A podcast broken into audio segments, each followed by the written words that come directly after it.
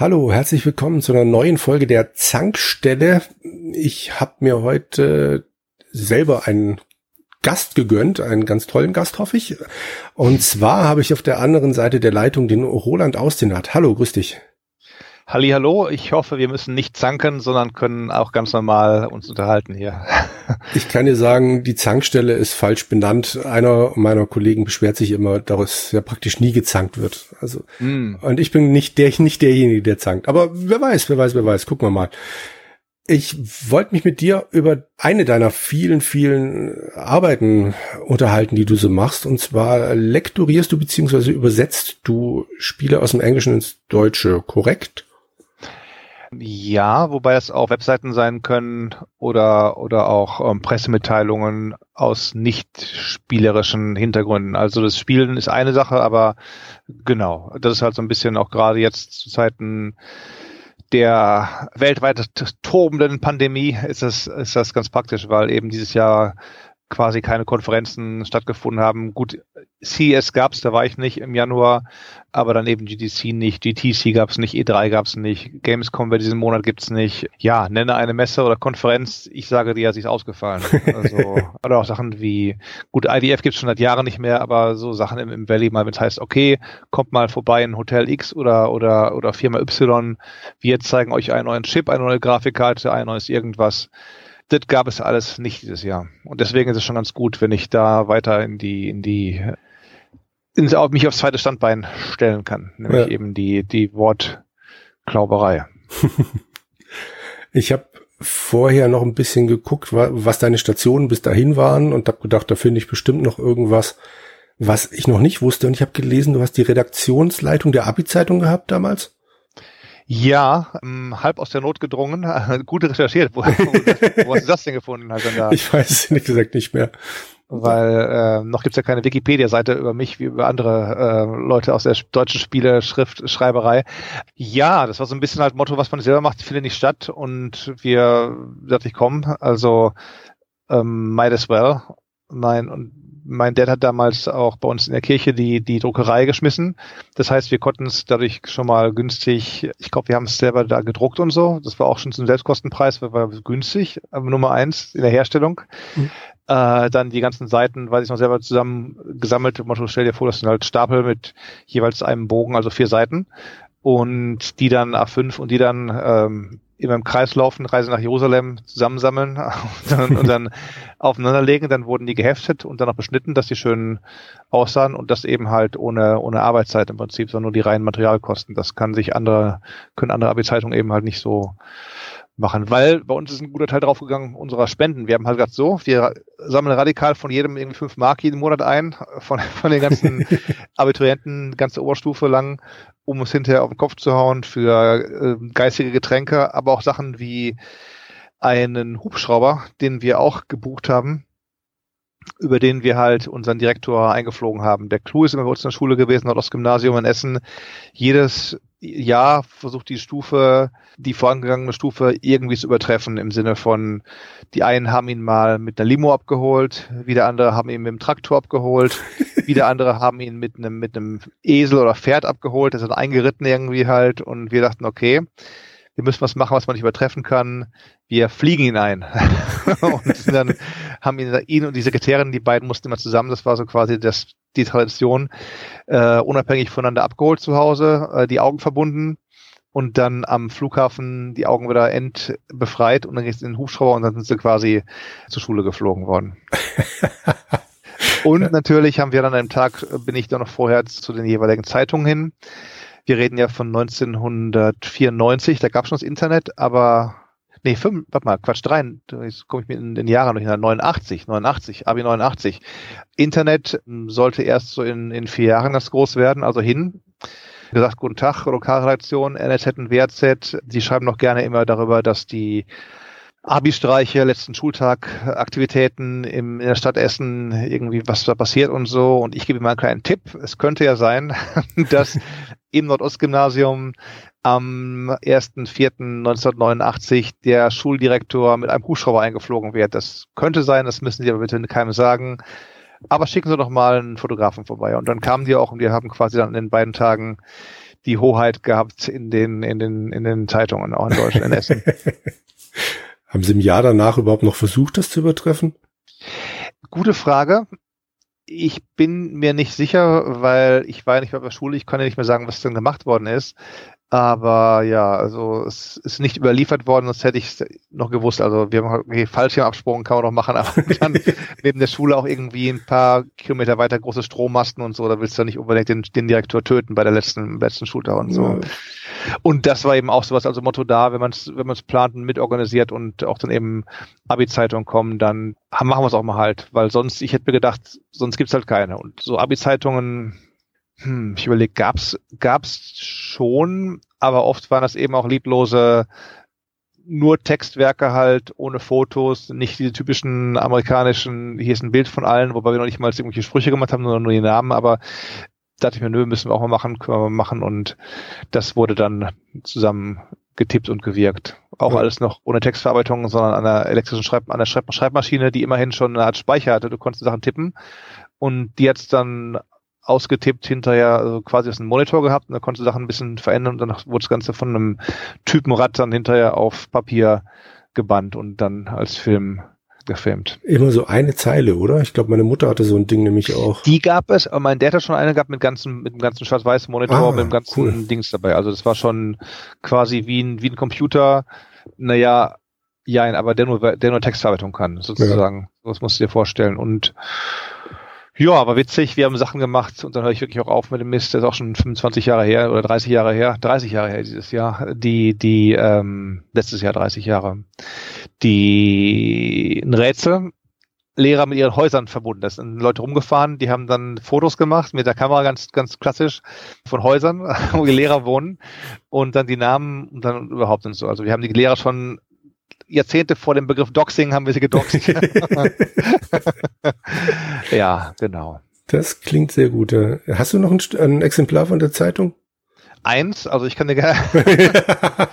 ich glaube, ich habe ein paar weggeschmissen, weil irgendwie auch im Zuge der großen, ich muss aus meinen Habseligkeiten äh, von 100 Kisten oder 90 Kisten 30 machen und so weiter. Aber ein paar habe ich noch. Ich habe eine hier auch vor Ort liegen, aber die hilft ja natürlich wenig. Aber ja klar, also die, mhm. die gibt's immer noch. Ich habe sogar eine damals einen PC-Player geschickt, so mit zur Bewerbung und und Motto sagt noch, ja, was hast du denn schon geschrieben und so hier und ich habe dann irgendwann damals, als wir dann im Zuge, ich glaube, der Redaktionsauflösung oder einer der vielen Umzüge, die wir gemacht haben, auch die Ausgabe wieder gefunden mit so handschriftlichen Markierungen von Leonard und Schneider, was ich denn geschrieben habe, welche Artikel von mir waren und so weiter. Also mhm. genau, genau. PC Player ist noch ein gutes Stichwort und zwar habe ich auf Gamers Global noch einen Kasten zum zehnjährigen Jubiläum gefunden, wo es unter anderem auch um dich ging. Und da schreibt Jörg irgendwas von wegen, dass man Mick Schnelle mal ansprechen müsste, wie das ist, mit dir im Büro zu sitzen. Und da steht was von blockflötender Kollege. Sagt dir das was? Ähm, ja, es, ich weiß nicht, für welches Spiel das war oder ob es für einen Blockflöten-Lernsoftware. Es gibt noch, die Blockflöte gibt's noch, die gibt's in Essen noch, die ich sogar aus dem Lager raus. Ab und zu spiele ich, wenn ich in Essen da bin zu Weihnachten, spiele ich Weihnachtslieder darauf, so aus Gag.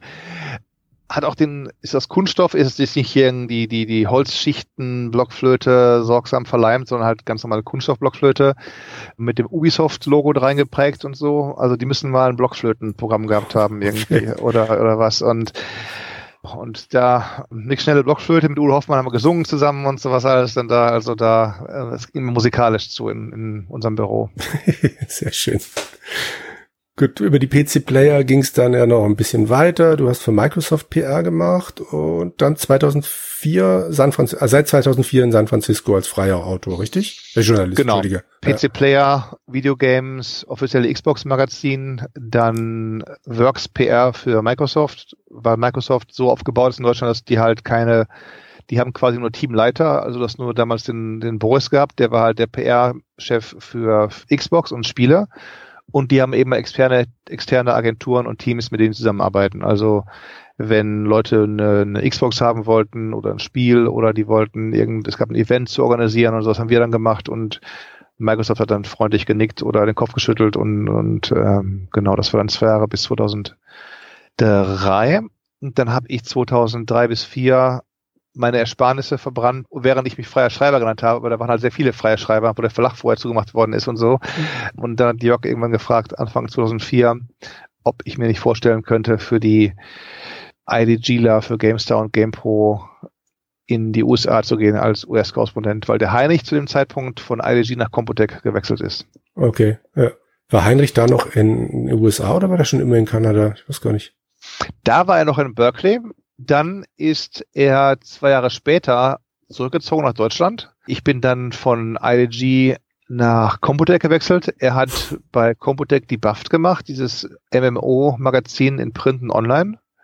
Ist dann aber, und PC Action noch mitbetreut, ist dann aber nach dem Ende der jeweiligen Hefte, Schrägstrich, so halb mittendrin nach Kanada, hat es dann von da weitergemacht, beziehungsweise dann, dann, dann ganz als Feier sich verdient wieder halt. Und ich bin dann prinzipiell in SF geblieben und habe dann nach dem Ende von der Korrespondentenzeit bei Computec 2008 oder 2009 als Freier geschrieben und dann seit 2011 dazu kamen dann noch Sachen wie, wie eben halt, was ich früher schon mal vor vielen, vielen Jahren gemacht habe, Lektorat und Übersetzung von Spielen.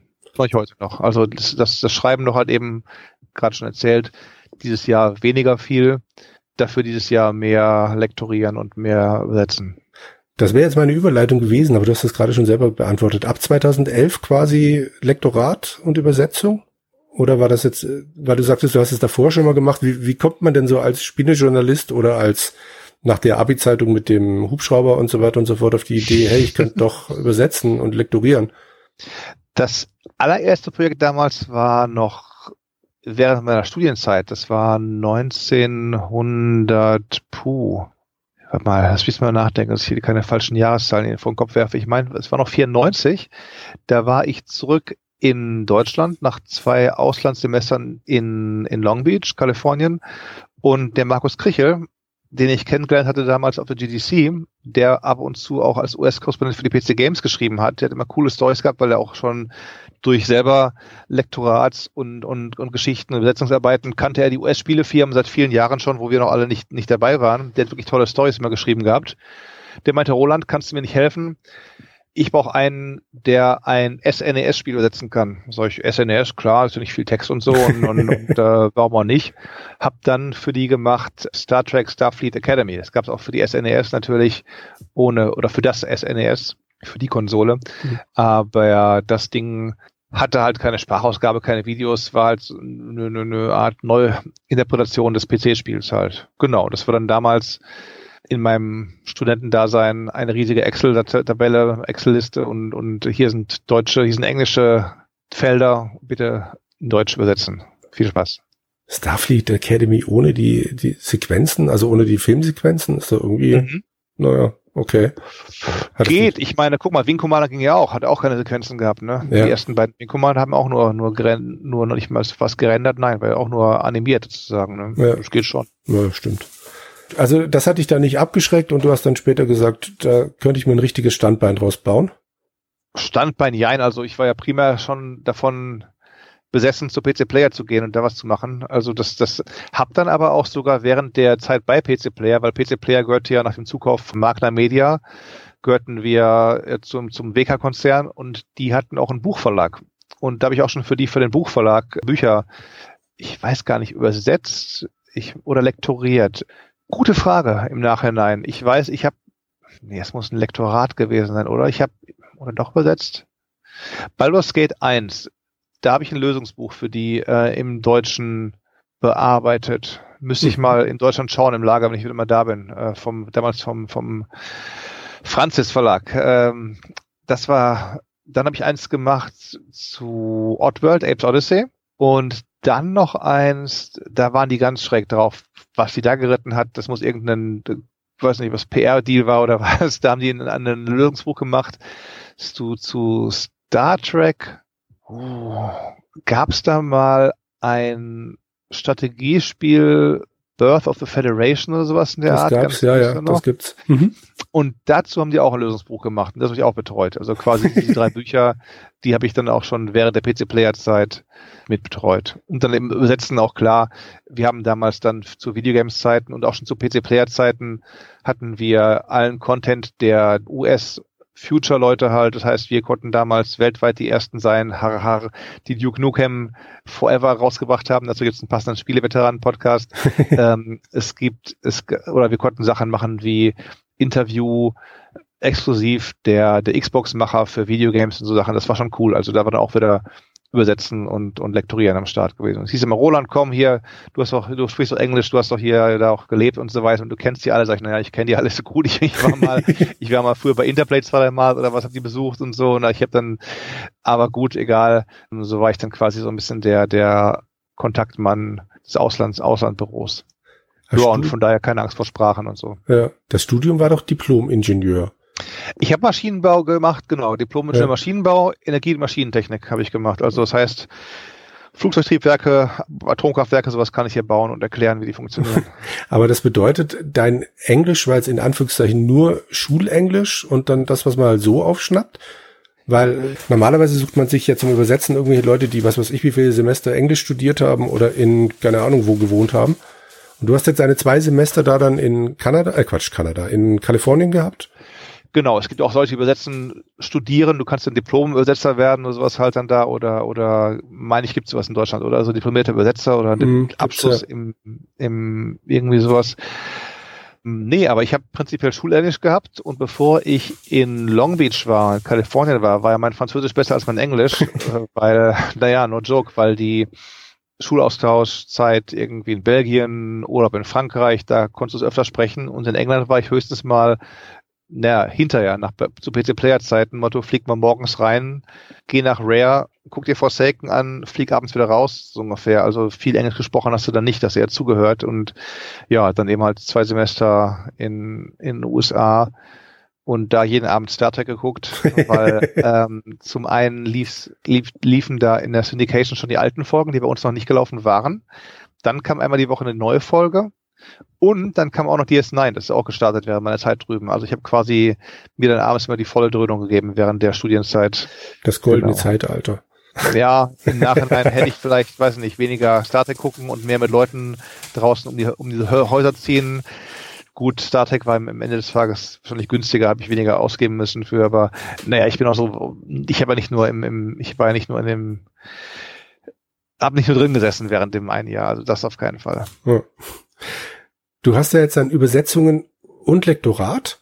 Mhm. Was von beiden ist dir denn lieber? Also du hast irgendwann mal erzählt, Lektorieren machst du mehrheitlich, aber liegt das daran, weil das das ist, was dir mehr liegt, oder ergibt sich das einfach so? Es ergibt sich vielleicht so aus den Komponenten, dass Leute sagen, Mensch, der Austin hat, der will so viel Geld haben, wenn er übersetzt, der will so viel Cent pro Wort haben. Äh, da sage ich halt, ja, will ich haben, weil ich glaube, dass ich gute Arbeit liefere und dass ich nach bald 27 Jahren im Umgang, Umgang mit Texten doch etwas mehr verdienen möchte, als ich vor 27 Jahren verdient habe, pro, pro umgerechnet pro Seite oder Wort oder wie auch immer. Deswegen am Ende des Tages sagen sie, gut, okay. Und ich gucke halt auch gerne rein, bin auch, bin auch gerne dabei. Das ist schon ein früher Latein-Motto. Übersetzen Sie oder übersetzt bitte folgenden Text ins Deutsche. Und dann habe ich auch da gerne rumgefeilt und guckt, welche Übersetzungen gibt's noch für das Wort oder welche Bedeutung könnte es noch haben und wie kann es doch gehen halt. Und da habe ich schon damals in, in die Richtung der Lateinlehrer immer, Mensch, hier gut, gut, liest sich gut und so und übersetzt. da hat es alles wohl angefangen vielleicht. Wer weiß, ob der da mit dran schuld ist. Aber übersetzen, klar, du kriegst mehr Geld fürs Wort beim Übersetzen, kriegst weniger beim Lektorieren dafür kannst du halt eben weniger Wörter pro Tag übersetzen, als du lektorieren kannst. Also es hält sich dann in etwa die Waage, würde ich sagen. Latein hat mir immer beim Übersetzen das Verb gefehlt. Immer. Und ohne Verb ist halt aufgeschmissen. Das kam ja noch, ganz am Ende kamst du oftmals dann da oder, oder so. Ja, genau. Ähm, und ich habe dann immer dann gewusst, okay, halt die Person, die Person, der ist im, keine Ahnung, was für einem, äh, im, im Ablativ, die, das heißt, der muss das und das wahrscheinlich, aber wie heißt das blöde Verb? Ich weiß es nicht. Und dann stand ich halt da und hab den Satz nicht zusammengekriegt. Aber egal. Wir sind ja bei dir. Du sagst ja selber geschriebenes Wort, 27 Jahre. Also ich bin ja Buchhändler. Bei Buchhändlern heißt es immer, Buchhändler sind durch die Bank verhinderte Autoren. Gibt es das auch bei Übersetzern? Dass du eigentlich lieber sagst, ah, in mir schlummern noch zwei bis drei Romane, die raus müssten? Also die Romanfrage kommt immer wieder, all die Jahre. Ja, willst du nicht mal ein eigenes Buch schreiben? Dann sage ich, naja, habe ich schon, aber jetzt natürlich Augenzwinkern, Marco Polo, hier ist ja, halt ein eigenes. Ich hab's im Laden, ja. Ja, da liest du halt dann, wenn du Sachen liest wie meine es gibt dann jedem Marco Polo so ein bisschen, was geht gerade ab in der Stadt und so und was passiert, was sind so die Trends und so und das ist so ein bisschen, das ist ein eigener Artikel, wenn du so willst, aber die, die Rezensionen der einzelnen Restaurants und Bars und Läden sind zwar auch von mir geschrieben, aber eben halt jetzt nicht so unbedingt fortlaufende Story über Mord und Totschlag und Geheimnis und Rätsel und Aufklärung und so weiter. Also muss aber sagen, Buch, Buch vielleicht mal eines Tages, aber es juckt mich jetzt nicht in dem Maße so. Vielleicht auch, weil ich jetzt noch so viel wirken muss, dass ich halt, wie soll ich sagen, also wenn, wenn du halt immer am, am, am Schaffen bist, um halt dir dein Leben zu finanzieren, hast du vielleicht nicht die Muße, wie jetzt ein J.K. Rowling die die Millionen auf der Bank hat und sich jetzt überlegen kann, was er macht als nächstes oder oder ein Grisham, der sagt, okay, jetzt werde ich mein neues Buch schreiben über das und das Thema, während die Tantiemen einrollen und er halt sich nicht nur wundern muss, wo seine nächsten Schallplatten herkommen oder so. ich weiß nicht, ob die Antwort gut war oder nicht gut war, im Sinne von, natürlich, wenn man übersetzt, dann kannst du auch seine eigenen Sprüche reinbringen oder wenn ich halt sehe, es gibt halt ein, ein paar, paar Sprüche halt, Motto, im Englischen I, I've got a bad feeling about this Star Wars und so, ne, ganz klar. Mhm. Ich habe bei der Sache, ich habe bei der Sache ein, ein ganz mieses Gefühl. Das kriegen sehr wenige Übersetzer mit, dass es aus Star Wars ist. Das baue ich halt immer ein, natürlich halt klar. Oder oder andere Sprüche oder andere Gags oder Sachen. Wenn ich sage, wenn irgendwann mal mein Freund so und so, der mich seit, weiß nicht, Jahrzehnten kennt, dieses Spiel spielen sollte und diese Quest machen sollte, denn dann wird er erkennen, dass ich meine Finger drin gehabt habe nochmal, weil ich dann ein paar tiefe Insider-Gags einbaue, die sonst keiner kennt, so ein bisschen halt. Aber das sind wirklich dann Insider-Gags für einen sehr begrenzten Kreis von Leuten halt. Ja, ist doch schön, dass du dich bei sowas ausleben kannst. Ich, Im Rahmen halt. Also ja, wenn logisch. du sagst, okay, du hast irgendwie einen, einen, Typen, der halt irgendwie, wenn du halt Sachen einbaust, irgendwelche, irgendwelche, weiß nicht, da ist ein Kapitän und du nennst ihn dann Häger, dann, dann vielleicht, vielleicht schafft erst noch mal durch das LQA vielleicht nicht und, und ähm, genau, Localization QA, dass sie dann sagen, Helga, das geht doch nicht, das ist doch ein Wikinger und so und, und dann, dann, okay, aber. Wie ist denn das grundsätzlich mit Anglizismen? Also wenn ich jetzt hier durch die Straßen laufe oder in den ganzen Gesprächen, kommen ja doch im Deutschen immer mehr Anglizismen zum Vorschein. Baut ihr sowas auch in die Übersetzungen mit ein, damit es halt wieder authentischer klingt oder gilt das, gilt das bei Spielen nicht? Hm, hängt ein bisschen davon ab, ob das Spiel jetzt im Mittelalter spielt, in der Gegenwart oder Zukunft oder so. Ne? Also wenn du halt ein Spiel hast wie The Witcher 3, The Witcher 3, der Witcher 3, der Hexer 3, na, wie heißt es denn auf Deutsch? Du merkst schon, wie es losgeht mit dem ja. Englischen. Ne? Also die, dann, dann ist natürlich klar, dann wird alles im, im Fantasy Genre beibehalten halt. Dann heißt jetzt nicht irgendwie ein Zauberspruch ähm, Fireball oder sowas halt, sondern heißt dann eben Feuerball. Teilweise geht es dann so weit wie in, in Skyrim. Das Spiel heißt zwar Skyrim, klar, ähm, genau wie Star Wars Star Wars heißt und ich krieg der Sterne, auch wenn es natürlich klar ist, dass es Krieg der Sterne ist. Mhm. Aber im eigentlichen Spiel Skyrim, wenn du guckst, sind quasi alle Locations übersetzt worden. Also heißt dann, heißt, heißt dann Skyrim Himmelsrand, da haben wirklich alle Leute englische, haben deutsche Namen, so ein bisschen wie Herr der Ringe und da sagen eben auch viele Spieler im Nachhinein, Mensch, dadurch hat es halt eine ganz eigene Atmosphäre, weil es wirklich rund ist. Und, und ähm, klar, es gibt Wörter wie Jal, das sind dann diese lokalen Gebietsfürsten. Aber das ist ein Wort, das kannst du im Duden auch finden. Das ist so ein, so ein schottisches Fürstenwort ursprünglich mal gewesen und das haben wir drin gelassen. Aber sonst, was dann da ist halt, ich sage immer, ich lache mit Anatol locker drüber. Es gab dann ganz zu Anfang eine Quest, die hieß dann das Ödsturz, das Ödsturz Hügelgrab. Ölsturz war, glaube ich, ich kann es ja nicht mehr sagen auf dem Englischen, aber es war sowas hm. wie Barrow ist ja Hügelgrab, ne? Ja. Und Ölsturz ins Unreine, sowas wie, wie, wie, wie Dark Falls Barrow oder Lonely Falls Barrow oder irgendwas, war dann ein Wasserfall gewesen halt und es war dann der Ölsturz. Aber gut. Mhm. Hey, wenn schon, denn schon. Ich meine, man hat früher geschimpft, dass auch in, in World of Warcraft auf einmal die Städte Eisenschmiede hießen und Sturmwind aber mitgehangen, mitgefangen. Da musst du halt eben halt doch durch und das Ganze nicht Iron Forge oder Stormwind nennen. Klar. Gerade zu Skyrim beziehungsweise zu Fantasy hätte ich noch zwei Anschlussfragen. Und zwar ist dann nämlich auch die Frage, also bei Skyrim weiß ich es jetzt ehrlich gesagt nicht, aber gerade in der Fantasy allgemein gibt's ja auch gerne mal irgendwelche äh, erfundenen Begriffe. Wie mhm. übersetzt man denn sowas? Hast du ein Beispiel für mich? Nee, leider nicht, das ist mein Problem. Also es, ähm, Ich habe dann nochmal durch den Herr der Ringe geblättert, aber ich habe spontan nichts mehr gefunden. Oder halt irgendwelche erfundenen Namen, die im Englischen bestimmt toll ausgesprochen klingen. Die musste er irgendwie ins Deutsche kriegen, ohne dass sie dann dämlich klingen. Es gibt ja bei Game of Thrones dann den, den Königsmund, die Übersetzung, oder? So hieß das Kaff doch. Ach, wie heißt es jetzt? Siehst du mal. Fällt mir gerade nicht mehr ein. King's Landing. Glaub, weiß, King's Landing und wurde übersetzt Königsmund. Und da regen sie sich ja bis heute alle auf, dass das so komisch übersetzt werde. Das ist King's Landing kein Kunstwort, aber es muss ja irgendwie auch möglich sein, das zu übertragen, dass vielleicht irgendwie klar wird, was damit gemeint werden könnte. Was hat denn King's Landing und Königsmund gemeinsam? Was haben die beiden Wörter gemeinsam? Den Anfang. Nee, jetzt überleg noch mal weiter. Jetzt wird's schon schwierig. Jetzt denkt der Übersetzer aus dem Übersetzerischen. Okay. Ja. Beide haben drei, beide haben drei Silben. Okay. So, King ist König, das ist schon mal zwei Silben. Landing sind zwei Silben, sind, vier, sind im Deutschen, wenn du sagst Königshafen oder was auch immer halt, sind, wären vier Silben. Das kann bei nur Text funktionieren, aber wenn es lippensynchron geht, hast du verrissen halt. Ne? Also dann, dann überlegst du dir halt, okay, äh, wie kann man es umdrehen, die ganze Sache halt. Siehe auch zum Beispiel Hart aber herzlich, 80er Jahre TV-Serie. Wie hieß der Hund? Friedwart. Stimmt. Ja, weißt du vielleicht noch. Ja. Wie hieß der Hund im Englischen? Das weiß ich nicht. Im Englischen hieß der Hund Freeway. okay. Und ich hätte auch halt Friedwart nicht mehr gewusst, bis du es gesagt hast, aber ja, stimmt. Und dann eben Hut ab, du hast eben zwei Silben und die anlautenden Mundbewegungen gleich, ein F und ein W. Also wenn die halt im Kamera groß auf das Gesicht von Jonathan und Jennifer Hart gehen und die sagen Friedwart, dann merkst du nicht, dass die im Englischen Freeway sagen, weil die auch eben F und W sagen das ist die hohe Kunst halt. Ich meine, übersetzen kann jeder. Wenn ich ein Buch habe, okay, dann sind die Deutschen vielleicht, also jeder, in Anführungszeichen jeder, aber wenn du halt ein Buch übersetzt, ist es im Deutschen vielleicht zehn Seiten länger oder was, weil du halt in generell im Deutschen 10, 15, 20 Prozent mehr Wörter brauchst als im Englischen.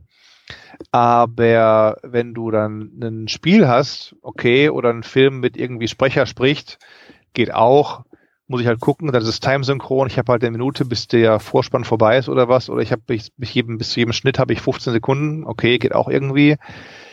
Aber dann kommt Lip Sync, das ist die höchste aller Künste. Also Time Sync ist schon unangenehm, aber Lip Sync wird noch unangenehmer, weil dann eben die, die Mundbewegungen der Leute entsprechend phrasiert werden müssen. Also eben Freeway, Friedwart und so Geschichten. Und dann, dann kommt's, und dann kommen eben Sachen wie King's Landing, Königsmund, da ist zwar ein M statt einem L, aber Augen zu und durch halt so ein bisschen.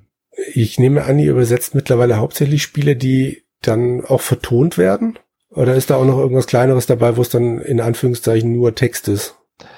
Nee, also teilweise ist ja gerade bei, bei Spielen mit viel Text, wäre ja eine Vertonung echt teuer. Also das machen, machst du wirklich nur für, äh, sagen wir mal so, es gibt ja Gründe dafür, dass du halt Filme mit Untertiteln hast, ne, im Deutschen, im Englischen oder so, dass du halt sagst, so, der Film kommt raus aber wirklich lohnt sich's hier, das ganze Ding rauszuhauen, auf nach Arena Synchron oder was und wir machen da eine deutsche Fassung und dann gucken es irgendwie Programmkino ein paar tausend, ihre Kosten schwierig. Also OMU, ne? dann wird's dann aus den ganzen Sachen dann draus äh, original mit Untertiteln. Aber wenn du halt ein, ein Spiel hast, wie jetzt, puh, selbst World of Warcraft, mhm. da hast du ja Millionen von Wörtern inzwischen drin halt, ne? Aber was, was sprechen die selbst im Englischen vertonen, die halt eben nur wichtige, wichtige Hello there.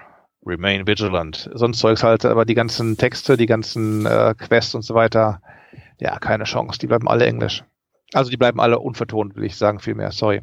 Ist es dann für eure Arbeit auch ein Unterschied? Also bekommt ihr irgendwie Listen, auf denen steht, keine Ahnung, das hier wird vertont, sprich es muss lippensynchron sein mhm. und die genau. zehn Seiten da, die könnt ihr einfach so runter übersetzen? Genau, genau. Kriegst du halt Markierungen halt in den Segmenten, da steht dann drin, okay, stell dir die Excel-Datei vor, über, übertragen gesagt halt, dass du halt Spalte A macht, was ihr wollt. Hm. Spalte B, okay, guck mal, dass ihr den Text in die Box reinkriegt, ungefähr. Spalte C, Achtung, Vertonung, egal. Spalte, wo sind wir? D, Achtung, Vertonung, zeitsynchron bleiben. Spalte E, Achtung, Vertonung, lippensynchron bleiben gibt's da so grobe Anteile? Ich nehme an, das Lippensynchrone sind dann nur noch ein paar Prozent, oder? Genau, also wie eben auch dann bei WoW oder bei anderen großen Spielen.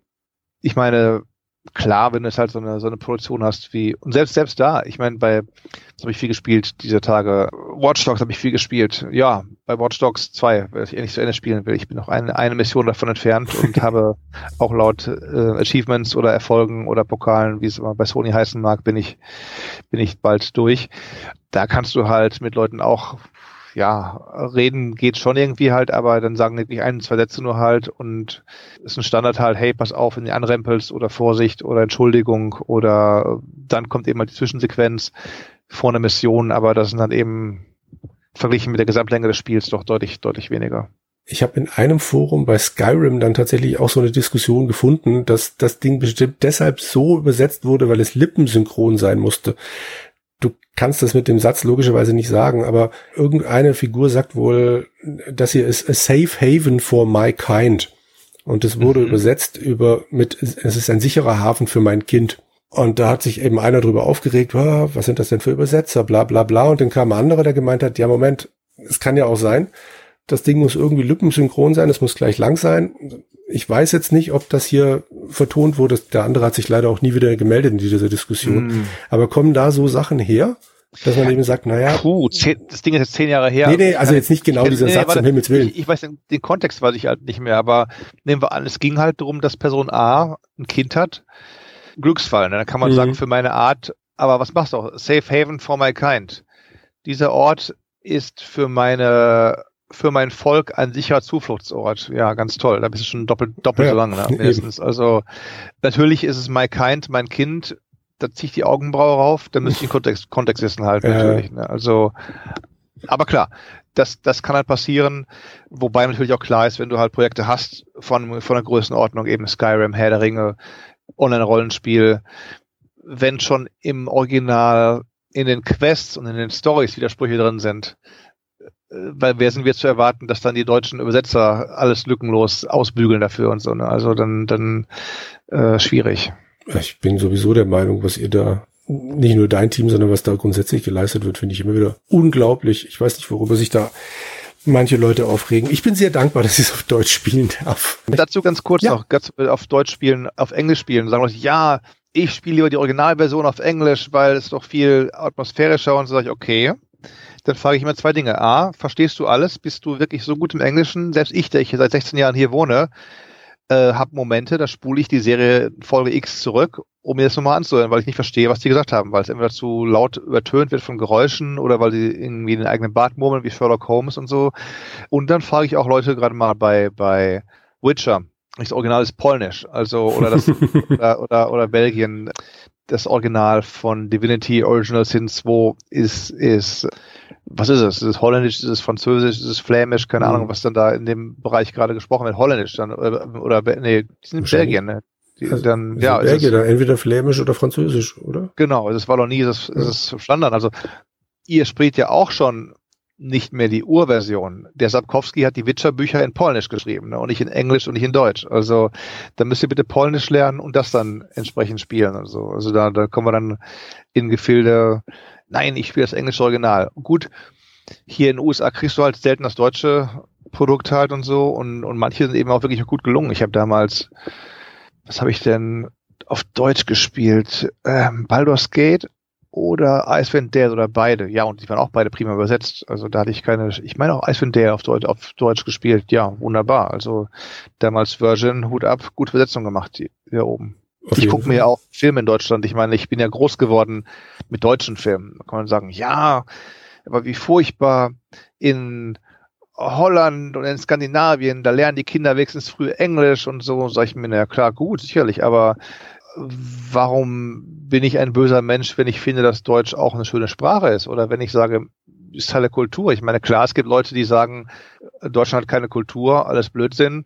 Aber denen sage ich dann gut, ich, ich kram gerade mal die Werke von Goethe und Schiller und, und entsprechenden Komponisten raus und sage dann Deutschland keine Kultur, finde ich schwierig so Aussagen. Und deswegen auch zu sagen, ich spiele nur auf Englisch, klar, sicherlich, aber gerade auch, weil ich jetzt weiß, sowohl als, als Konsument als auch als einer hinter den Kulissen wirkend, wie viel Aufwand betrieben wird, wirklich wie viel Aufwand betrieben wird. Es sind nicht Leute, die irgendwie als Fans Sachen runterbesetzen, sondern wirklich äh, oft wird gerungen über einzelne Wörter oder auch oft wird dann wirklich äh, nachgedacht und in, in, in, in den Chats und sonst irgendwie und in Google-Dokumenten hin und her gefragt und der sagt was und der sagt was und dann fragt hier noch mal einer nach und dann überlegen wir hier noch mal und so. Also leicht macht sich das keiner, die ganze Sache. Also sicherlich gibt es schlechte Übersetzungen, wie es auch schlechte TV-Serienübersetzungen gibt halt, die, die legendären Kung-Fu-Filme, wo sich der Mund gar nicht bewegt, sprechen oder der Mund bewegt sich und keiner spricht und so.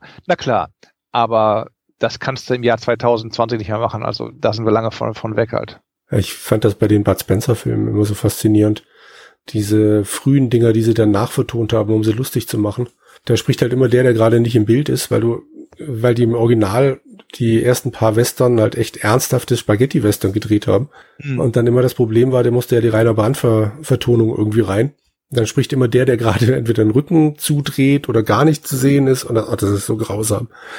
Witzig aber die Idee, muss ich sagen. Das ist witzig. Ja, das stimmt. Das haben nur ein bisschen geschnitten und viel dann halt darüber gerettet, über die Synchro. Wobei gerettet, also den Film halt komplett verändert, aber naja.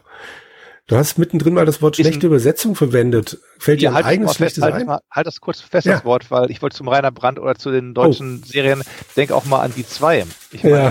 im, im Englischen halbwegs Middle of the Road durchschnittliche Krimiserie aus England im Deutschen zum Brüllen. Also ich weiß nicht, wer den noch nicht kennt, die zwei äh, Serientipp, die sollte es sicherlich auf DVD oder sonst irgendwo geben in den einschlägigen Verkaufsstellen ihr lieben Leute, bitte angucken. Bitte angucken. Ist zwar jetzt vielleicht nicht mehr so der, alle drei Sekunden wird geschnitten, alle zehn Sekunden stirbt jemand, ist halt britisch, aber ist trotzdem so brillant von der Übersetzung her. Also kann man sagen, da haben sich wirklich in den 70ern, 80ern Leute noch da wirklich Mühe gegeben, zu sagen, so, Mensch, die Serie ist eigentlich flau, wir müssen was draus machen. Siehe auch Cold Seavers und so Geschichten halt, ein, äh, wie hieß das nochmal da, ein, ein Cold für alle Cold Fälle. Für alle Fälle ja. Was da auch an Gags eingebaut worden ist noch und so. In dem Original war das nie so lustig. Also da tut man wirklich den Leuten Unrecht, die sagen, ja, das ist ja nichts Kreatives und so weiter. Spätestens bei solchen Sachen merkst du halt, das sind doch die, die hohe Kunst der ganzen Sache. Und Lippensynchron auch vor allen Dingen. So viele Freiheiten habt ihr dann wahrscheinlich logischerweise nicht, oder? Also ihr könnt ja jetzt nicht anfangen. Du hast vorhin gesagt, man kann mal einen eigenen Gag einbauen in der Hoffnung, dass irgendein Schulfreund den vielleicht wiederfindet. Aber hm. ihr müsst sonst schon nah dran bleiben, oder?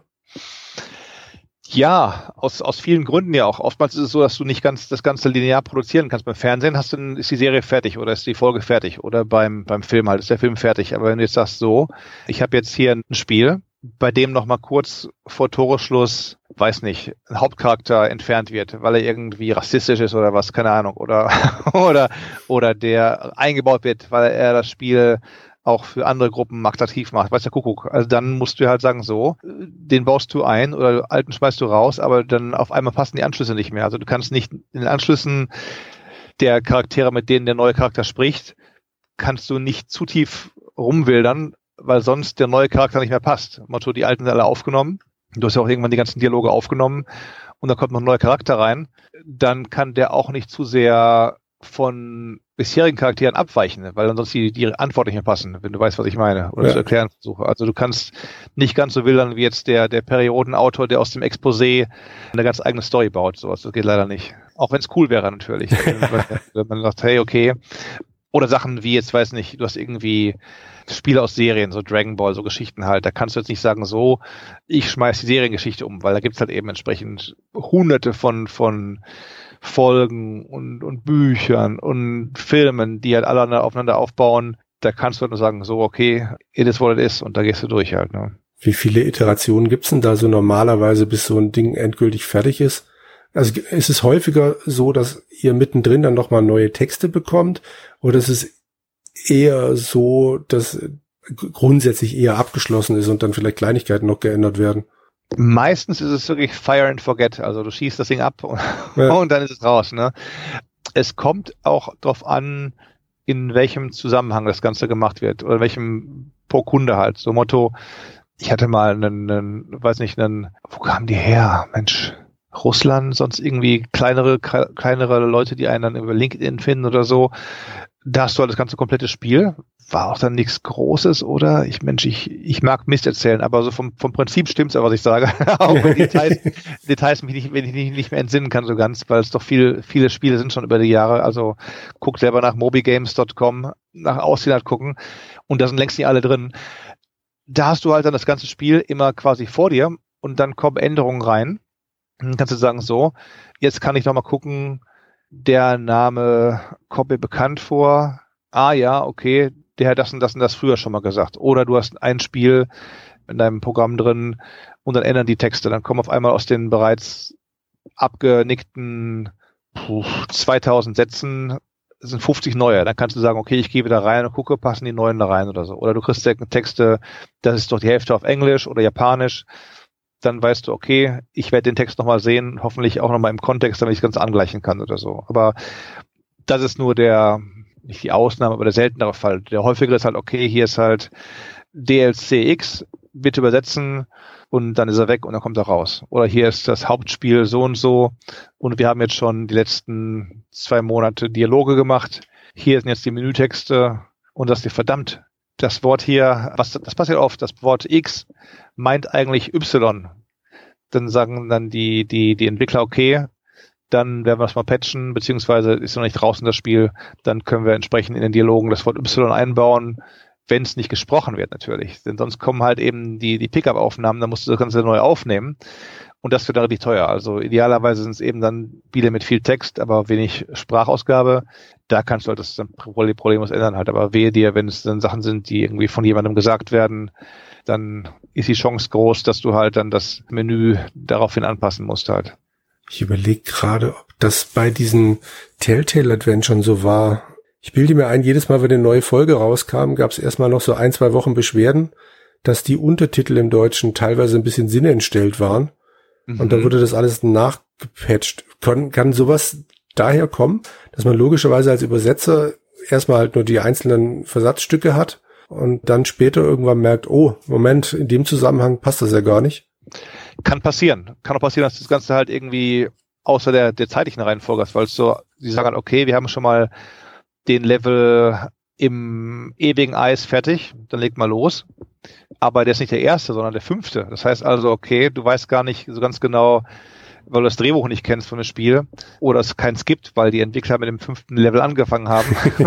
Wie steht Person A zu Person B? Kennen die sich, duzen die sich, siezen die sich? Das ist nochmal Thema für sich, aber so Sachen halt dann da zu sagen und, und dann darauf hinzubauen oder Sachen zusammenzufassen. Previously on uh, The Living Dead.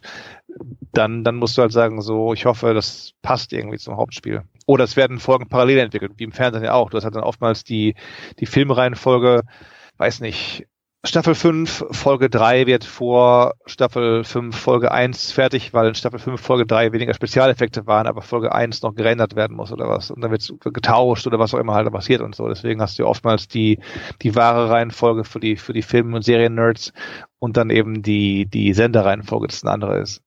Wie ist denn das mittlerweile mit den Zeitfenstern? Also es gibt ja noch diese gute alte Zeit, wo man dann hier in Deutschland gelesen hat, oh, in Japan ist irgendein Modul von XY rausgekommen und das kommt dann mhm. in einem Jahr ins Deutsche. So mit Steam Origin und den ganzen Online-Dingern gibt's das ja nicht mehr. Ihr seid also wahrscheinlich recht knapp immer dabei, oder? Oder Internet auch. Ne? Früher hast du gesagt, ja. hey, gut, du liest halt deine Videogames, sagst, okay, es gibt neues Final Fantasy, deutsche Version ist in Arbeit, hoffentlich ohne Palbalken. Äh, wir melden uns wieder. Oder PC Player, der Nachtest von Conflict Free Space ist gut. Gute Stimmen. Wer bisher gewartet hat oder die deutsche Version lieber spielt, kann beherzt zugreifen. Sowas halt. Ja, und heute kommt ein Film auf Netflix oder eine Serie raus, bam, das sind alle Folgen da, ne? Und, und dann viel Erfolg, die dann irgendwie parallel rauszubringen auf, auf Deutsch oder mit selbst Untertitel rauszuhauen in der, in der Kürze der Zeit halt. Und bei Spielen klar, viele sind lange Zeit in Arbeit. Wenn du sagst, du hast eben ein Rollenspiel, wo die Welt zwei Jahre gebaut wird, da kannst du mitbauen. Aber selbst da oftmals, gerade wie ich eben sagte, Level 5, die Eiswelt ist nicht die erste. Dann müssen eben Weltenbauer und, und Storyteller gemeinsam daran arbeiten, zu sagen, so, wie erzählen wir die Geschichte jetzt so, dass das alles zusammen passt und so. Und das passiert dann oft auch erst gegen Ende. Weil wenn du halt zu Anfang schon die ganze Story fertig hast, Und dann merkst du, hoppla, der Level im Schiff klappt ja gar nicht. Das ist Mist. Wir sollten uns besser in ein Lagerhaus oder irgendwie das Ganze einbauen. Hast aber schon alles aufgenommen. Äh, teurer Spaß wieder halt, die ganzen Stimmen neu aufzunehmen und so. Und das heißt dann eben, für dich sind auch entsprechend Deadlines kürzer. Ich meine, von der Zeit her haben wir immer noch vernünftige Deadlines. Also es ist nicht so, dass das heißt, okay, mach mal von heute auf morgen zigtausend Wörter, weil das Spiel nächste Woche rauskommt. Es gab einen Fall nur in der Richtung, wo es dann war so, unsere Entwickler haben nochmal ein komplettes Spielsystem umgeschrieben und das war dann irgendwie kurz vor Release irgendwie, ja, es werden nicht so viele Wörter werden, vielleicht 60.000 Wörter oder so weiter halt. Okay, gut, kriegen wir hin. In, in zwei Wochen vier Leute, 15 pro Nase oder nee, doch 15 pro Nase, zwei Wochen, siebeneinhalb pro Woche, geht, klappt. Ich kann 20.000 lesen pro Tag. Ich habe auch schon mal ganz schlimmen Tagen 80.000, 90.000 gelesen, danach ist aber der Kopf am nächsten Tag leer, dann kann ich nur noch saugen und spülen und bügeln, Sachen, wo ich nicht mehr denken muss. Ja, dann kam aber irgendwie statt 60.000, ich glaube 250, 240.000 Wörter. Ja, und das kann eben mal nicht 60.000 Wörter pro Woche oder pro 30.000 Wörter pro Woche kann keiner stemmen. Da sind an die Hecken und Zäune gegangen, Leute gesucht, könnt ihr bitte noch helfen und so. Nur die waren da nicht drin im Projekt. Wenn du dann zwei Jahre drin bist, dann weißt du auch, okay, wird geduzt, wird gesiezt, wie ist die Tonalität, wie ist generell, ist es lustig, ist es ernst, machen wir aus Ernst ein bisschen lustiger, siehe Bud Spencer oder die zwei, sind wir eins zu eins. Und ja, der Lektor liest trotzdem alles in zwei Wochen durch ne, und kriegt dann irgendwann Herzklabaster und geht dann zum Kardiologen und sagt, ja, alles in Ordnung und, und freut sich darüber, dass alles in Ordnung ist. Aber das sind so Sachen halt, kann passieren, aber passiert sehr selten. Also im Normalfall kannst du auch Nein sagen, kannst sagen, hey Leute, ich habe schon x Projekte, ich möchte hier bitte aus der Nummer erstmal raus, sonst kannst du im Prinzip, ich könnte prinzipiell, was ich leider auch gemacht habe dieses Jahr, nur arbeiten, keinen Urlaub machen. Gott sei Dank ist immer noch genug zu tun. Gibt es immer noch genügend Spiele, gibt es, weil gerade auch da jetzt Xbox Live und, und, und Nintendo sagt, wir haben 500% Gewinn, eine Milliarde Gewinn reingefahren mit Animal Crossing und Switch und so, also diese Branche ist recht krisensicher, wenn Leute zu Hause bleiben müssen, spielen sie halt und wenn ich ja lese, deutsche Bildungsministerin oder was oder Familienministerin meint, ja, ganz schlimm, Suchtverhalten, die Kinder spielen so viel mit ihren Handys und Smartphones rum und sind so oft da hier im Chat, sage ich, liebe Frau, wenn die Schulen zu sind, wenn die Spielplätze zu sind, mhm. wenn alles zu ist, wie reden denn die Kids heutzutage miteinander, indem sie chatten, indem sie halt auf WhatsApp, indem sie halt auf Snapchat sonst irgendwie unterwegs sind. Dazu ja. brauchen sie ihr Handy, dazu müssen sie es anschalten. Also Unverständnis. Na klar ist es viel, aber na klar sind wir auch nicht in einem ganz normalen Sommer, wo ich draußen spielen gehen kann mit Fahrrad und dann Eis essen kann hinterher. Ne? Also insofern, die Erregung ist wieder mal völliger Blödsinn. Während wir hier reden, sitzt mein großer ein Stockwerk höher und spricht mit seinem Austauschfranzosen, während sie mhm. League of Legends spielen. Sehr cool. So funktioniert's halt heutzutage. Sie sprechen Englisch miteinander, mhm. weil sowohl er, also der Austauschfranzose spricht kaum Deutsch und er spricht kaum Französisch und dann haben sie irgendwann festgestellt, dass sie beide Englisch können. Also von daher. Hauptsache man lernt irgendwas.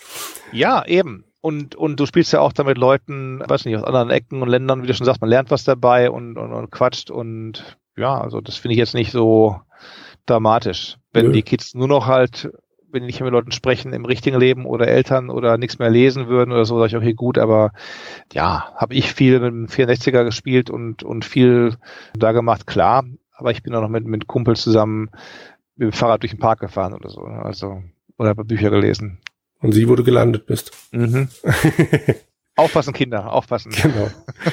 Du hast vorhin mal was von vier Übersetzern gesagt. Ist das so die normale Größe oder wechselt das? Also klar wechselt es, wenn du ein größeres Spiel hast, wahrscheinlich hast du auch mehr Übersetzer. Aber ist das so die normale Größe bei einer Übersetzung? Das war jetzt willkürlich das eine Projekt. Also okay. es gibt Sachen, das mache ich jetzt gerade auch mit Heinrich, so kleine Geschichten One-on-One. -on -one. Da habe ich ihn da an Bord geholt. Er übersetzt oben in Kanada. Ich, über, ich lektoriere in Kalifornien, gleiche Zeitzone. Wir kennen uns beide, alles ist gut. Das ist ein sehr angenehmes, angenehmes Arbeiten.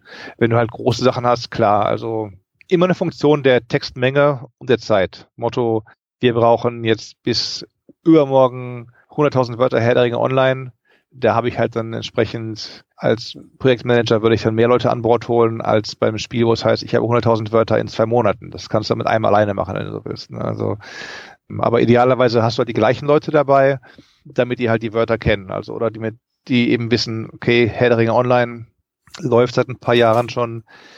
Gags am Rande in dem Spiel heißt es eben nicht töten oder umbringen oder metzeln, sondern ihr sollt dahin gehen und den bezwingen. hat mal irgendeiner, ich weiß nicht, ich mache es ja auch nicht seit Beginn, hat wohl einer mal gesagt, bezwingen, komm, okay, bezwingen.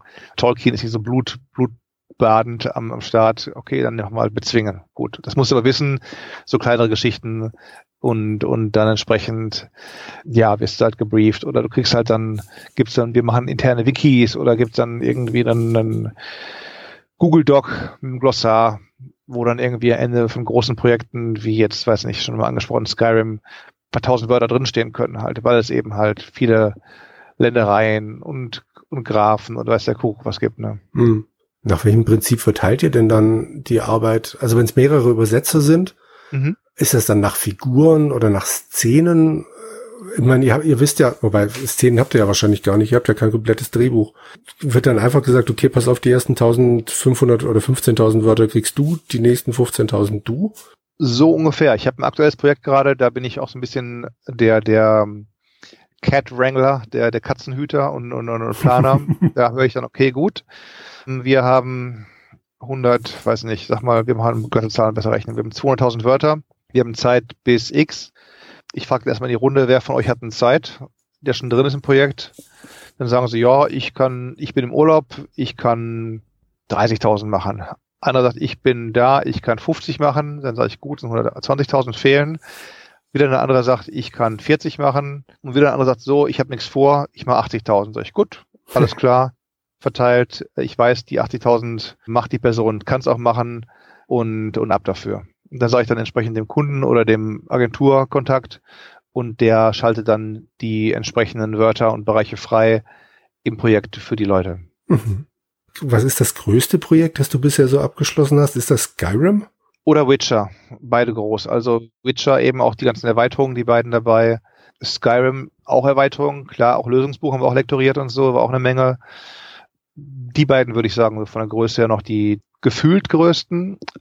Aber wenn ich dann auch wieder sage, hm, Herr der Ringe Online seit wie vielen Jahren jetzt? Seit, seit fünf, sechs Jahren kommt auch wieder alle paar Monate ein Update raus, wenn du so willst, ne? Wieder mit neuen, neuen äh, Gebieten, neuen Gegnern, neuen Waffen, neuen Items, neuen Belohnungen. Müsste ich mal nachzählen. Könnte auch schon gut sein, dass das inzwischen irgendwie das überholt hat, alles andere halt. Aber ist halt so ein bisschen, ist ja ein Online-Spiel, was immer weitergeht, ja. versus halt einem, einem One-Off, wie jetzt Skyrim oder Witcher, wo es dann auch dann Anfang und Ende hat. Und sind diese große Dinger dann lieber, weil du dann halt, was weiß ich, für einen Monat sicher was zu essen hast? Oder lieber öfter mal Abwechslung, öfter mal was Kleineres, wo du halt den Stil der Übersetzung komplett ändern kannst oder halt eine andere Aufgabe mal hast? Hängt davon ab auch wieder. Also von den, den vielen Wörtern kommt nicht alles an einem Tag und einem Monat halt. Ich meine, bei so großen, auch rechne mal, wenn du sagst, du machst, als Übersetzer machst du vielleicht 3000 Wörter am Tag. Das sind dann 15.000 die Woche. So, jetzt nehmen wir mal an, gerade mal gerechnet hier, Rechner aufgemacht, Rechner einfach aufgemacht. ich habe ich hab eine, ich hab eine Million Wörter. Dann macht mir ein Übersetzer, der nur an einem Projekt arbeitet, 15.000 die Woche. Das sind dann 66 Wochen für eine Person, mhm. Mannwochen. So, mit zwei Übersetzern sind es 33 und so weiter und so weiter. Wie schnell ist es geschrieben? Auch so ein bisschen. Also ich will mich nicht drücken um eine Antwort. Ich will nur sagen, hm. es gibt einen englischen Spruch, how do you eat uh, an elephant? Slice after slice oder sowas irgendwie halt dann. Also wie isst man eine Elefantenscheibe Scheibchen für Scheibchen? So ist auch dabei halt. Ja, also ist es mir lieb, in dem Spiel zu sein, das schon bekannt ist, wo wir wissen, okay, wir wissen zum Beispiel, alle Helden irzen sich, Herr der Ringer. Oder alle Leute duzen sich.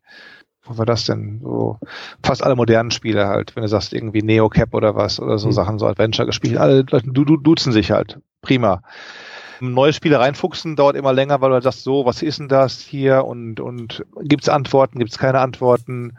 Wenn du im Spiel drin bist, was größer ist und andauernder, sind die Anlaufschwierigkeiten geringer. Das ist schon mal besser. Also, ja, aber Insofern aber nur an einem Spiel arbeiten, zu arbeiten über zehn Jahre ist es auch nicht so sexy wahrscheinlich, als Abwechslung zu haben. Halt eben mal ein kleines Handyspiel von Russen oder, oder vor Jahren halt dieses Eisenwald, was ein Strategiespiel ist mit viel Text dabei und so weiter, wo wir dann übersetzt haben. Oder, oder dann damals Dishonored 1 mit einem Kollegen zusammen getagteamt, er übersetzt, ich habe übersetzt, wir haben beide unsere Übersetzung gegengelesen, gegenseitig und so weiter. Also da ist halt auch Abwechslung schön. Also wenn du immer, immer nur wenn du nur über, über, ich mag Fantasy, aber wenn ich nur Fantasy bearbeiten würde, naja, da bin ich auch mal froh zwischendurch, wenn es was anderes ist halt. Oder ich, ich mag naja, ernste Spiele, aber ich, ich mag, ich mag High Fantasy, aber das ist auch mal ein Witcher schön, wo irgendwann das Pferd Gags darüber macht, wie das Pferd auf dem Dach landet, weil es ein Bug ist und jetzt das Pferd selber sprechen kann und den Bug dir erklärt oder sowas halt dann da. Also, ja. Gibt es denn so eine Übersetzung von dir oder beziehungsweise deinem Team,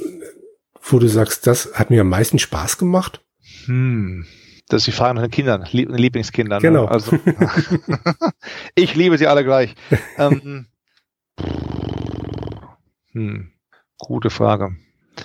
Ich würde mich rausmogeln und sagen, am meisten Spaß machen die Projekte, wo das Team, Entwicklerteam, die Besetzungsleute ernst nimmt, schon darauf hinarbeitet, indem sie halt ihre Dialoge mit Kommentaren versehen, dass man weiß, wer spricht gerade und so und, und mit wem sprechen die gerade und sowas halt und so.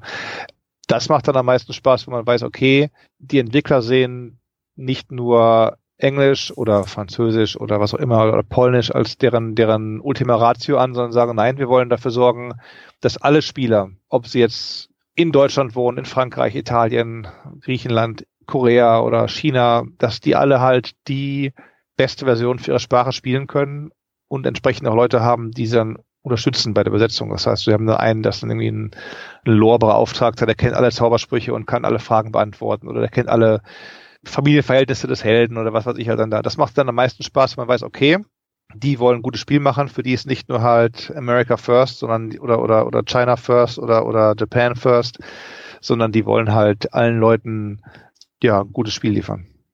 Easy as that. Und die Spiele, die am, am nervigsten sind, ist halt, wo du halt was schreibst aber keiner weiß, wird es jemals so eingebaut, honoriert, was sagen die dazu oder so. Weil ich meine, du liest ja auch nichts drüber. Es gab mal einen Vorschlag von einem Bekannten, ja, wir sollten mal irgendwie eigenes Logo-Design übersetzt von der und der Firma, sag ich du, ist schön und gut, aber ich habe auch nicht bei Star Wars Übersetzung von, ich weiß nicht mehr, wer es macht, ob es Arena macht, ob es die Leute in München machen oder so, halt, hört man auch nicht. Ne? Also man erwartet, mhm. dass es gut ist, fertig aus. Also so traurig es auch ist, du kannst sagen, es gibt auch sicherlich Leute, die bekommen einen, einen technischen Oscar für den besten, fürs beste Beleuchten oder was, keine Ahnung.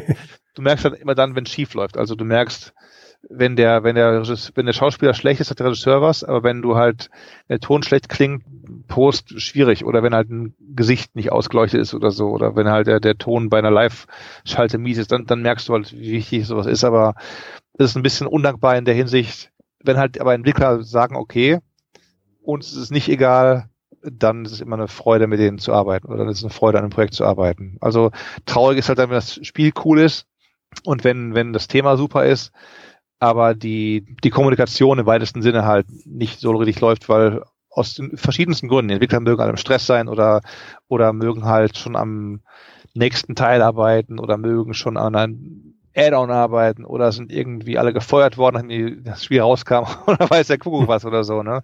Dann, dann ist immer sowas, so eine Frage halt. Aber ich weiß gar nicht, Walking Dead, ob ich da in den Credits drinstehe oder nicht, haben wir auch mal teilweise was lokalisiert und gemacht.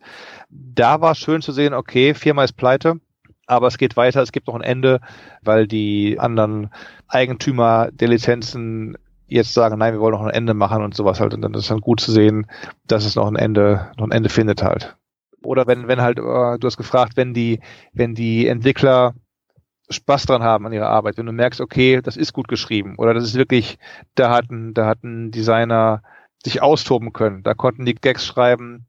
Also normalerweise sind ja selbst Spiele, lustige Spiele, nicht so einfach. Also du denkst dann an Monkey Island, das ist auch schon 30 Jahre alt. oder du denkst irgendwie, ja, was war ein lustiges Spiel oder wo, wo man lachen kann oder Gags in Spielen such mal schön. Und, und da merke ich halt, wenn es wenn es ein Spiel gibt, wo ich sagen kann, okay, selbst bei der deutschen Fassung kann ich nur lachen, weil es gut übersetzt ist oder so, weil, weil es geckig ist. Oder der Übersetzer hat ein, hat ein Gedicht übersetzt, schon gut. Und ich merke halt, hey, ich bin angespornt, noch bessere Reime zu suchen. Das macht dann Laune und sowas. Das sind dann so kleine Highlights im harten, im harten Lektoratsalltag. Würde ich mal sagen, rausgeredet hast du dich da nicht. Du hast ja gemeint, hm, muss da ein bisschen rumlavieren. War, ich finde das eine sehr, sehr gute Antwort. Klar kann man wahrscheinlich bei einzelnen Spielen nicht sagen, das war's. Aber ja, kann ich alles absolut nachvollziehen. Zu den äh, Reimen wollte ich gerade was sagen, aber es ist mir wieder entfallen. Stattdessen habe ich eine ganz, ganz tolle Rausschmeißerfrage oder Abschlussfrage, die ich vorhin mal mittendrin einfließen lassen wollte, aber das ist dann irgendwie wieder runtergefallen. Und zwar hattest du vorhin mal auch was von schlechten Übersetzungen gesagt. Hast du denn irgendwas, erinnerst du dich an irgendwas, wo du sagst, da habe ich wirklich Mist gebaut, so ein einzelner Begriff oder ein einzelner Satz oder irgendwie sowas? Und du sagst, wenn ich das noch könnte, das würde ich wahnsinnig gerne ändern. Hm. Gute Frage. Dann kann es nicht so schlimm gewesen sein mit, mit deiner Arbeit. Also wir haben solche Dinge so verdammt. Der Held ist eine Frau und kein Mann. Wie konnte uns das, wie konnte uns das, wie konnten wir das übersehen? Wir müssen das alles umschreiben und so weiter. Sowas nicht, das merken wir Gott, Gott sei Dank wirklich noch während der Übersetzung. sonst sonst wäre wirklich Holland in Not. Aber es muss da was geben. Also keine Übersetzung ist tausendprozentig perfekt. Oftmals sind es Begriffe, und damit rede ich mich raus, aber nicht wirklich, aber äh, sind Sachen aus dem, aus dem Spielsystem. Motto, du liest jetzt irgendwie im Update oder es kommt noch irgendwas raus für ein Spiel, da liest du ich brauche, ich brauche, ich will es konkret machen leider und da, da fällt mir gerade, ich will es konkret machen, aber mir fällt konkret kein Begriff ein. Deswegen erfinde ich einen. Also du hast immer geschrieben, es passte immer, dass du geschrieben hast, der Bollerwagen, aber es war eigentlich eine Kutsche das fällt im Spiel aber nicht auf, aber ist nicht richtig. Und das fuchst dich, weil du denkst, verdammt, es ist nicht richtig.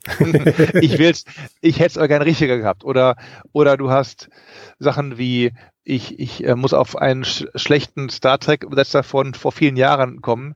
Der hat mal geschrieben, die Hülle bricht. Captain, die Hülle. Sag ich, was, was denn für eine Hülle? Die CD-Hülle bricht oder was? Nein, falscher Freund. Oder vielleicht Lippensynchron, keine Ahnung. Im Englischen ist es ein Hull Breach. Aber im Schiff ich, wenn ich im Schiff äh, habe, dann habe ich das Schiff, Schiff hat keine Hülle, es hat einen Rumpf.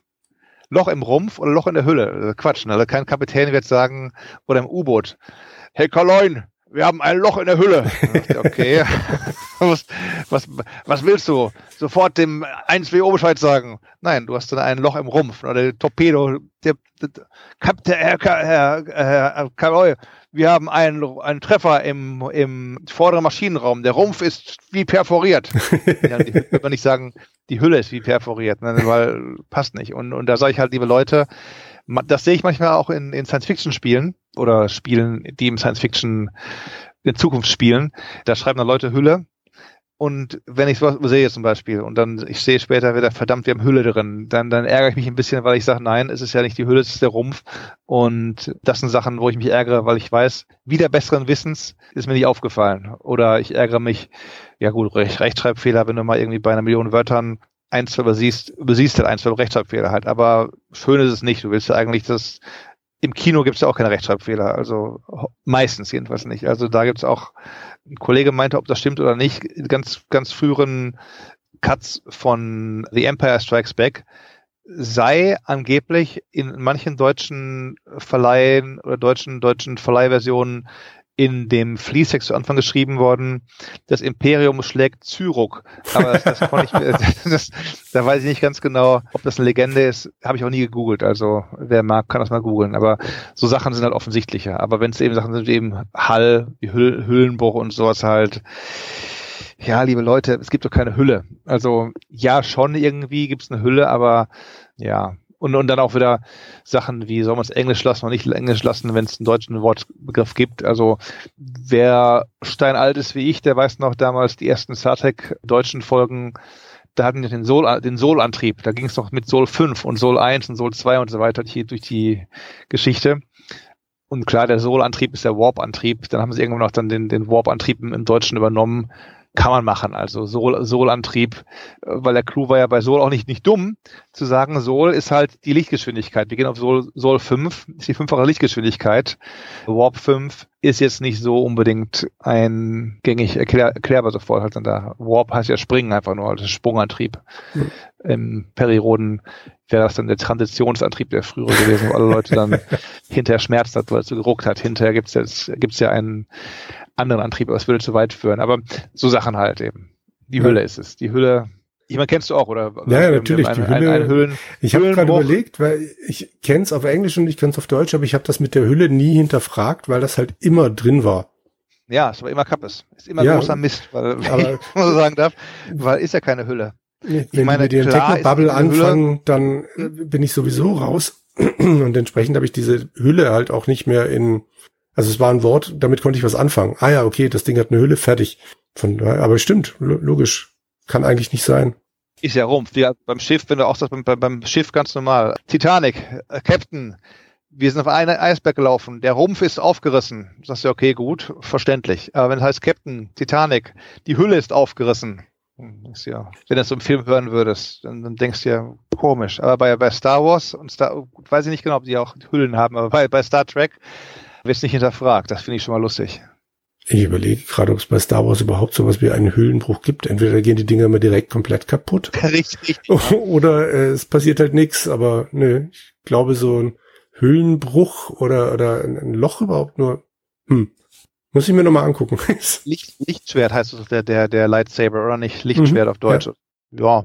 ja, eigentlich Licht, wenn man will, eigentlich Licht, Lichtsäbel, aber gut, like, äh, ist noch wieder Licht, Lichtschwert. Nee, Laserschwert, sowas so gewesen. Laserschwert Lichtschwert, oder? Wie war das? Heißt es Laserschwert? Normalerweise sagen sie Lichtschwert. Okay. Gerade wie es bei den alten, also wirklich bei 4, 5, 6 war, ob es da noch weil ich kenne es noch als Laserschwert, meine ich zumindest halt. Muss ich Google befragen, jetzt bin ich neugierig. Laserschwert, Krieg der Sterne.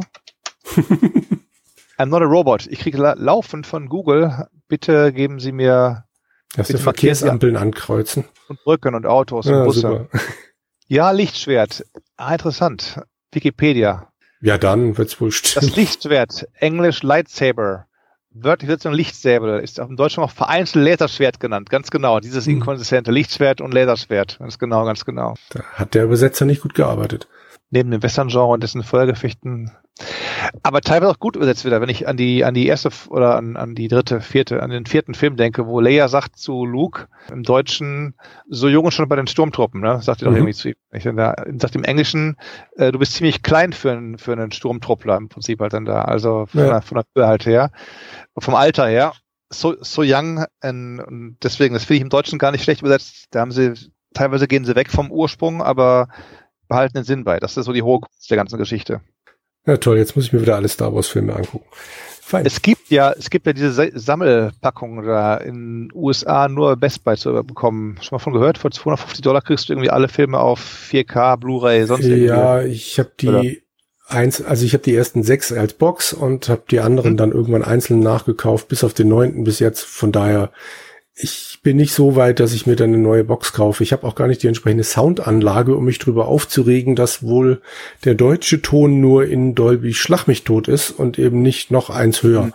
Also von daher ähm, ist mir das wurscht. Ich bleib bei meiner Blu-ray-Fassung. Regt mich dann nur drüber auf, dass die alten geschnittenen Szenen aus den einzelnen DVDs nicht mehr drauf sind. Das fehlt, glaube ich, aber auch in der neuen Box. Die hatten auf den ursprünglichen DVD-Veröffentlichungen noch so längere, fertig produzierte, geschnittene Szenen. Mhm. Und die haben sie auf der Blu-ray-Box dann wieder rausgeschmissen und dafür irgendwie so fünf Sekunden Schnipsel drin mit mhm. irgendwelchen nicht fertig äh, gebauten beziehungsweise nicht fertig animierten Robotern, die mich den Dreck mhm. interessieren. Dafür fehlt ja. aber eben das lange. Da wiederum frage ich dich nun, wie oft guckst du dir das an, diese, diese Add-ons, Director's Cut Kommentare, so Sachen. Nee, halt. Kommentare gucke ich höchst selten. Ich bin ein bekennender Extra-Gucker. Ich kaufe Filme mhm. gerne, hauptsächlich wegen der Extras. Gucke ja. meistens aber nur einmal, zweimal, das stimmt. Aber wenn ich weiß, es gibt irgendwo mehr Extras, dann juckt mich das. Dann nervt mhm. mich das. Mhm. Da komme ich nicht aus meiner Haut raus. Wobei mein liebstes Extra wäre, das ist noch eine Empfehlung an die Hörer da draußen, der fantastische Film Moulin Rouge der ist, da ist die DVD voll gepackt mit Easter Eggs vor allem. Mhm. Also, kennst du den Film? Ja, ja. Ja. Gar nicht schlechter Film. Und äh, da gibt's unglaublich viele Szenen mit, also gerade Easter Eggs mit irgendwelchen verkackten Szenen, wo die dann vor der Kamera so einen Spaß haben. Da, super. Mhm. Allein dafür lohnt sich's. Mhm. Ja, aber die guckst du auch dann, ich meine, ich bin auch extra Gucker in, in dem, in dem Fall, ich gucke mir auch auf japanischen Anime DVDs, die, die, die Skizzen der Roboter an und so weiter, der, der Max und so, kein Problem. Aber ich würde eher mehr Geld ausgeben, dafür die originalen Fassung zu sehen, als Folgen mit, mit reingeklatschtem Jabba the Hutt, der durch, durch die Wüste robbt oder sowas halt dann da, weißt du. Also da, da würde ja. ich eher sagen, ja, nicht doch. Ja, das ist richtig. Da gebe ich die Hoffnung noch nicht auf, dass irgendwann dann doch mal noch die Originale auftauchen. Weil Disney ja es, Geld machen will. Es gibt ja die, kennst du, die, die, die Specialized äh, Fassung der, der Filme, kennst du, ne? Ja. Nie gesehen, ich weiß, dass es gibt, ja da, da, da haben die teilweise wirklich aus den obskursten Quellen und den Ton aus der Laserdisc von dem und dem und dann diese Szene gibt es farbgetreu nur in dem italienischen Re-Release der DVD und so wirklich alles zusammengesucht und dann die Ziel war ja halt, die bestmögliche Grafik, Optik für die alten Filme hinzubekommen, ohne Schnitte, ohne Schnitte und ohne Handshoots First rauszunehmen und so Sachen halt. Ne? Ja, und wie gesagt, ich meine, George Lucas hat doch irgendwie behauptet, die Originale existieren nicht mehr. Und ich wette, die sind irgendwo noch. Und, äh, Guck mal, der Film, der Film ist gelaufen hier in den USA auf in wie viel Kinos, weltweit in wie viel Kinos. Klar, es gibt nicht mehr die, vielleicht gibt es nicht mehr die, die, die Ur-Masterkopie, aber dann hast du halt eben eine Second Generation oder was, weißt ja. du, dann ist irgendwas. Andererseits, ich habe mir vor ein paar Monaten eine Diskussionsrunde angesehen von den Tonexperten und Soundexperten, die eine, was haben die gemacht? Die haben nämlich den Soundtrack der ersten Filme geremastert oder was, weiß ja, guck, das ist ja auch ein ständiges Remastern oder ständiges mhm. Neuaufnehmen. Ich habe mir irgendwann mal die ersten sechs in der LP-Fassung geholt. Kennst du vielleicht diese, diese ja. Box halt dann da? Mhm. Um, mag auch die sogar gewesen sein, wo die ges gesprochen haben, aber da meinte jedenfalls einer von denen, ja, Sie haben gesucht nach den Originalaufnahmen von Williams aus London und für die ersten, und das ist wirklich, muss sich vorstellen, irgendwo auf der Welt gibt es noch irgendwelche Lagerräume und Lagerhäuser klimakontrolliert, aber wo genau und, und da gibt es wohl schlechte Buchführung, also das ist so die Bundeslade im ersten Indiana Jones gegen Ende das, das richtige Beispiel. Also irgendwo steht's, es mag sein, dass spätere Generationen das wieder entdecken, aber er meint also, die haben irgendwann die Suche aufgegeben und haben dann die, die Fassung genommen, die sie gefunden haben und dafür daraus dann was gebaut. Weil es gab manche, die meinten, ja, wir wollen gerne den Soundtrack hören, wie im Film war. Motto, im Film ist ja nicht der Soundtrack so wie auf der Platte. Platte ist ja dann das Thema und gut ist halt, sondern im Film ist vielleicht nochmal fünf Sekunden mehr, weil auf einmal ein TIE Fighter mehr um die Ecke geflogen kommt, für den noch Musik gemacht werden muss und so. Und diese kontinuierliche Aufnahme gibt's wohl gerade nicht irgendwie, die ist, die ist nicht, nicht zu sehen. Aber sag mir mal, Filme von Fritz Lang. Mir fällt gerade nicht mehr ein, welchen von, von welchem Film ich gerade erzählen will.